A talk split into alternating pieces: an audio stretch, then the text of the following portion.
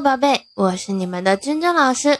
那在昨天的分享当中呢，老师给大家介绍了什么是批判现实主义。那今天呢，我们在介绍了之前的浪漫主义、现实主义之后呢，为大家介绍一个新的啊文艺创作的一种方法，或者说是一种倾向啊，叫做自然主义。它也属于文艺思潮流派的一种。啊，它属于相对比较自觉的一种文艺思潮和流派啊。那我们现在正式的开始今天的分享吧。自然主义呀，它宣扬艺术家只是一名记录员。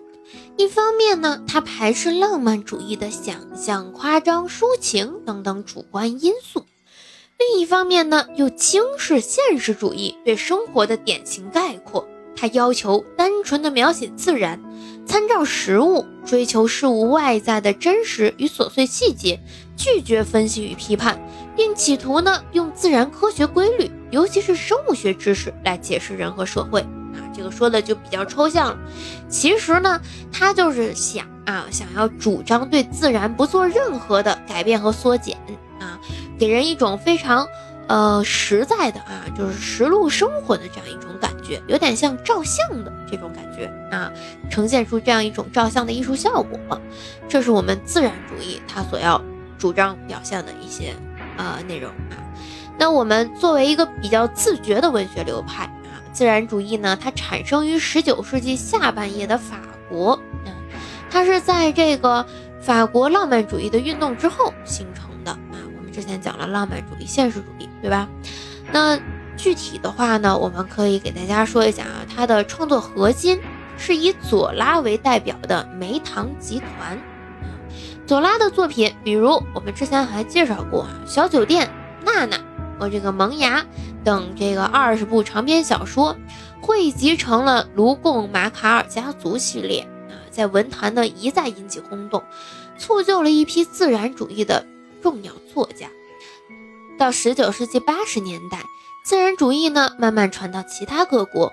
在德国呢，有这样一个作家啊，叫盖尔哈德·霍普特曼啊，他呢，他的作品叫做《日出之前》，还有瑞典的啊，约翰·奥古斯特·斯特林堡这个独幕剧《朱莉小姐》，以及呢，这个英国的莫里逊《露像故事》等等，这些都是自然主义的文学作品啊，我们可以了解一下。那我们。呃，之前啊有反复提到的小酒店、娜娜啊、左拉的一些代表作可以了解，但是呢，呃，其实更建议大家去读一读现实主义作品啊，了解一下当时这个欧洲社会啊它的一些呃社会现象啊，一些社会存在的一些矛盾性的问题，我们可以通过这个作品当中啊展现出一部分啊普通人的一些生活来体会当时社会的一些状态。这个是我们可以去推荐给大家去读的，但是呢，它也比较难懂啊。如果我们年纪比较小的话，可能不读的不是特别懂，到初高中的时候再去读会比较好。那我们，呃，如果小一点的话呢，嗯，比如说我们可以看一看《西游记》，啊，可以看看《少年维特的烦恼》，《巴黎圣母院》这些小一点年纪可以读啊。年纪再大一点的，比如说。现实主义的，我们国家的鲁迅的作品可以读啊，初高中的，呃，《诗经》呢，小时候可以背一背啊，小学生就可以读一读背一背，但是到后面再理解。那杜甫、白居易的诗歌，对吧？这些也是小学生可以去了解的。明清的小说的话呢，到初中的时候可以看一看啊。这是给大家推荐的，这个之前啊，现实主义的是主推大家去了解学习的。